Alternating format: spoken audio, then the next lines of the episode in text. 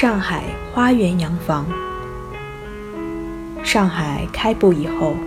外国列强以租地造屋的形义，开始建造供自己居住的住宅。这种西式的住宅有很大庭院，建筑学称独院式住宅，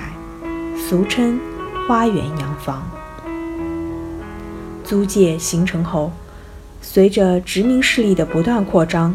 外国列强不断在良好地段建造花园住宅，中国官僚和巨贾富豪也纷纷效仿。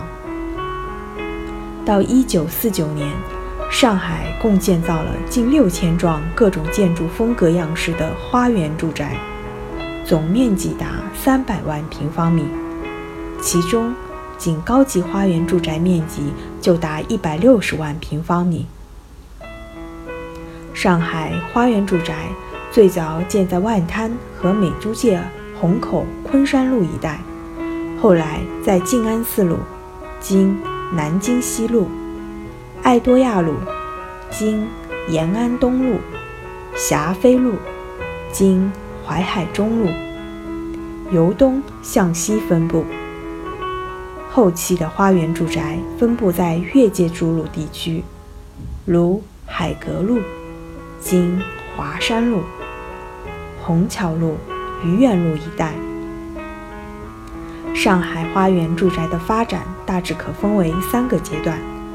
从1843年上海开埠到1918年第一次世界大战结束为初期阶段。最初，外籍传教士和外国商人因为经济实力还比较薄弱。只能沿黄浦江西岸建造一些四坡屋顶的简单洋房。直到二十世纪初，随着租界的扩张，外侨人数增加，生活条件日益改善，对居住的要求相应提高，花园住宅的建设才开始兴盛，逐步出现了一定规模的洋房，如。一九一七年建造的玛丽斯花园，从一九一九年到一九三六年为中期阶段，这一阶段为花园住宅建筑发展的高峰时期。因第一次世界大战结束，经济的逐渐复苏与繁荣，外国租界内秩序的相对稳定，吸引了海内外人士和财富不断向租界内聚集。又加上中国民族经济的发展，使得不少民族工商业者已跻身富裕的上层社会。这样，高级花园住宅的社会需求也相应扩大。再加上1929年爆发的资本主义世界经济危机，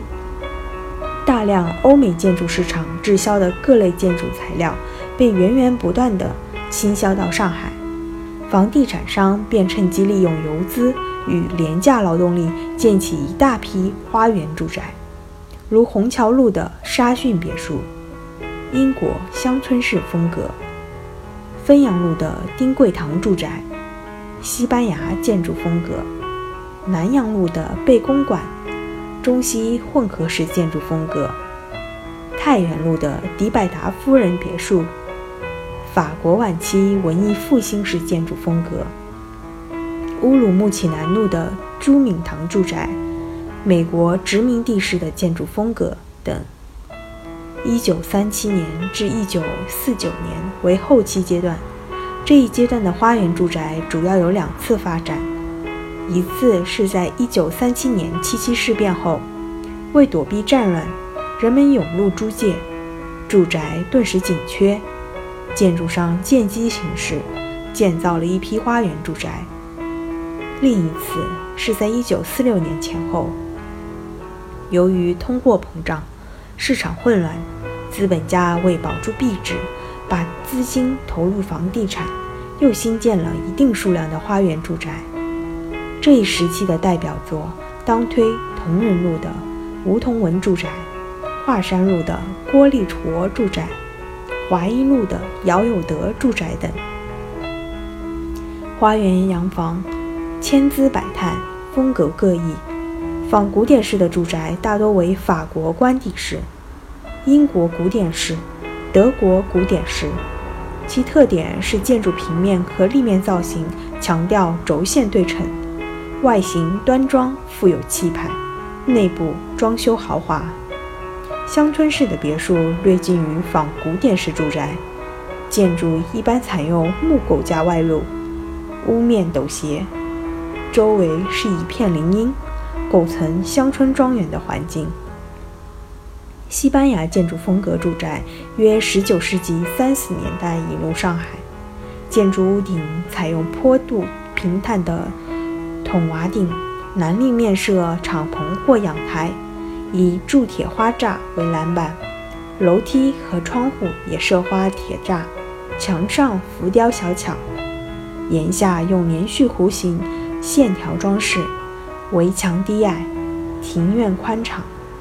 混合式及中西建筑风格合璧的建筑风格，在建筑结构和设备上吸取了西方建筑特点，而往往在建筑的立面、室内装饰和园林布置上。保留中国传统建筑的特点和元素。此外，还有少量的美国殖民历史和现代主义建筑思潮下的现代诗。